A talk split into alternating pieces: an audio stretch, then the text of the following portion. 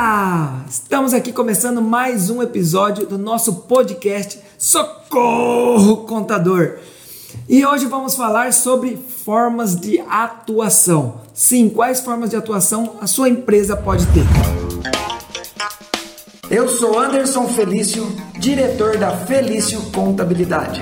Eu sou a Patrícia Miorance, gerente administrativa da Felício Contabilidade. E eu sou Grazi Campos, jornalista e mediadora deste podcast. Não desconecte, o Socorro Contador está só começando.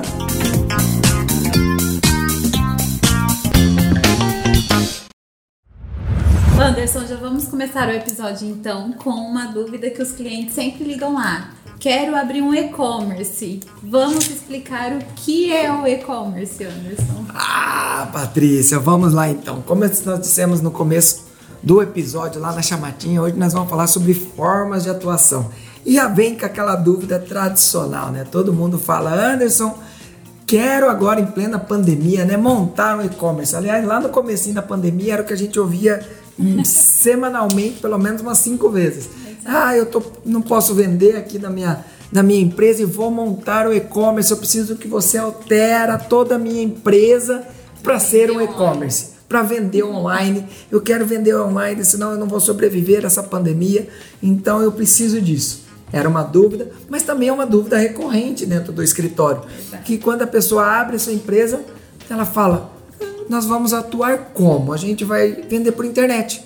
E aí ele acha que aquela venda por internet, simplesmente a, a legalização é venda por internet. Então aqui vamos falar sobre isso. Formas de atuação. Que lá no KINAI tem que estar tá lá. Venda por internet. Isso. Então vamos falar sobre forma de atuação e vamos falar sobre objeto social.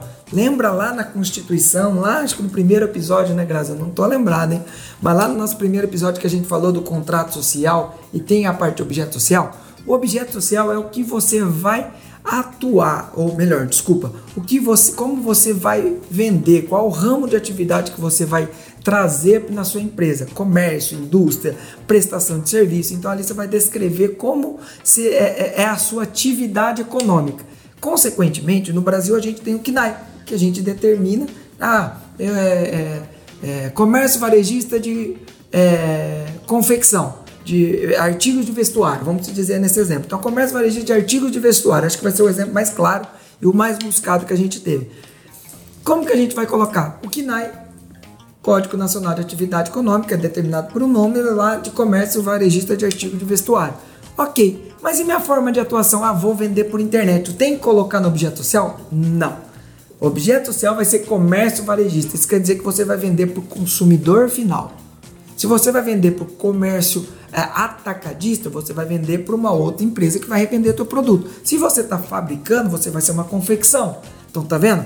Essas são algumas situações sim que é alterado no objeto social. Mas a forma de atuação lá no, na venda direto, lá como que você vai fazer para acontecer e chegar ao teu cliente, chamamos de forma de atuação. Então se ele vai vender por internet, nossa, o antigo porta a porta. Quem é que lembra? Eu não sei se vocês me veio na memória aqui aquele senhorzinho quando eu estava jogando bola na rua, o senhor passando de perua vendendo aqueles enxovais de, de cama, mesa e banho. Eu acho que não é da nossa época. Não é da época de vocês, é, eu acho que eu estou um pouquinho de barba branca aqui já.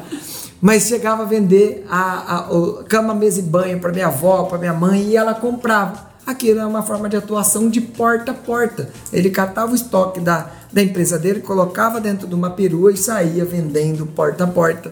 Temos agora a internet, que é o grande boom do momento. O local físico. O local físico, que hoje, fixo, né? Que hoje é, é, existe, mas como eu disse, as empresas cada vez mais estão diminuindo isso por conta de custo. Então, isso é a forma de atuação. Então, quando a gente, como que a gente vai vender o nosso produto, onde a gente vai expor o nosso produto, vamos dizer assim, é onde a gente vai atuar, onde a gente vai estar. Ei, já se inscreveu no nosso canal do YouTube? Acessa lá Socorro Contador. Vamos lá, Anderson, só para entender. Eu tenho lá um comércio, vou começar a vender online. Eu não preciso alterar o meu KNAI. Não, como eu disse, você não precisa alterar o seu KNAI. O KNAI vai estar ali já descrito. Se acaso você tem, como a gente estava usando exemplo, comércio varejista de artigos de vestuário. Ah, eu vou estar vendendo na minha loja. Vou vender por internet? Também não precisa. Vou vender por só por internet, vou fechar o meu, meu local. O que você vai precisar talvez fazer é tirar a sua empresa daquele local, porque aquele, aquela pessoa vai alugar aquele local, possivelmente. E aí você tem que. Isso, você físico. tem que trazer a sua empresa para sua, pra sua casa, algo do- ou para algum é, é, aqueles hoje é, escritórios compartilhados que tem um endereço fiscal que podem vender. Você leva para esse local. Diz ali na prefeitura que você não vai ter mais estoque, porque você vai vender tudo por internet. Ou não, vou ter estoque, vai ser estocado na minha casa. Traz a empresa para sua casa e assim você continua vendendo por internet. A questão é que eu quero dizer é que a forma de atuação não muda as atividades. O que muda são a situação. Tipo, ah, eu só vou vender por internet, vou sair do fixo, aí você vai ter que alterar. Mas fora isso, não muda em nada. E com relação aos impostos, para ficar bem claro isso também. Quando Tá. eu mudo, onde vai ter alteração, onde não tem. Não temos alterações em impostos. O que a gente só precisa sempre atentar é que, se dependendo da forma de atuação, algumas informações nos documentos fiscais vão ter que ser pontuados. Então isso é importante. Mas fora isso, não, você não vai pagar menos ou mais imposto por estar vendendo na internet. Ah, vou vender ah, o vestido de novo lá na internet. Vou pagar menos? Não. Vou pagar mais? Não. A não ser que você pague, por exemplo, talvez possa adquirir custo quando você entra em plataformas digitais para fazer o seu produto vender mais. Mas aí você vai aumentar o teu custo, vai diminuir o aluguel, vai aumentar o custo ali, mas isso não altera E o imposto. isso, não altera na legalização da tua empresa e não altera na, na for, só altera a forma de atuação, na forma de custo, mas não altera a, a, a- a, vamos te dizer, o cadastro da sua empresa. Ô Anderson, e uma modalidade ou uma forma de atuação que está sendo muito utilizada hoje é o dropshipping, que a gente já teve vários clientes É. que vieram até nós perguntando sobre como funciona o dropshipping. É, na verdade, essa é uma forma de atuação muito nova. É, não tem legislação ainda falando muito claramente sobre dropshipping. A gente já tem alguns, é, é, com o nosso pessoal de consultoria de- da, da tributária, a gente já tem um, mapeado a- a- situações do dropshipping, mas é uma modalidade de forma de atuação que está vindo muito forte no mercado. Então, por quê? Em plena pandemia, é você achar o produto que a pessoa procura, colocar ali para venda, nem comprou o produto, já vendeu o produto e já manda entregar e depois você, ou melhor, depois, depois de vender o produto, você compra o produto, já manda entregar direto. Então essa modalidade, essa forma de atuação também hoje já está muito conhecida.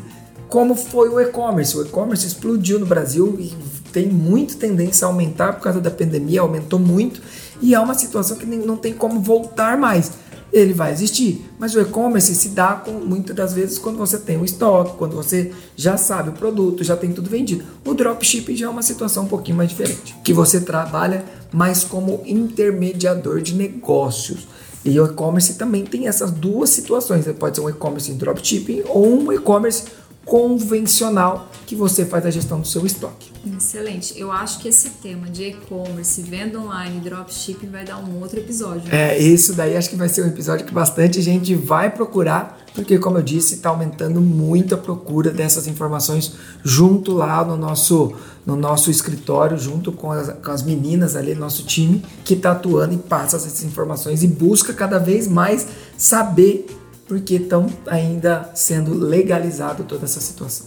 Então, meninas, esse foi o nosso episódio de formas de atuação do nosso podcast Socorro Contador, que está disponível na plataforma do Spotify e também, se você quiser nos ver, está disponível no nosso canal do nosso do YouTube, ok? Então vejo vocês lá. Se tiverem alguma dúvida, deixe nos comentários que o nosso time, nossa equipe está pronta lá para te responder.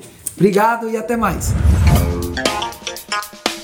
Você acabou de ouvir o podcast Socorro Contador. Todos os domingos tem episódio novo por aqui e também no nosso canal no YouTube. Esperamos você. Este podcast é uma produção independente e foi produzida pela Felício Contabilidade, roteirizado pela Fieri Comunicação e editado pela Cine Maré.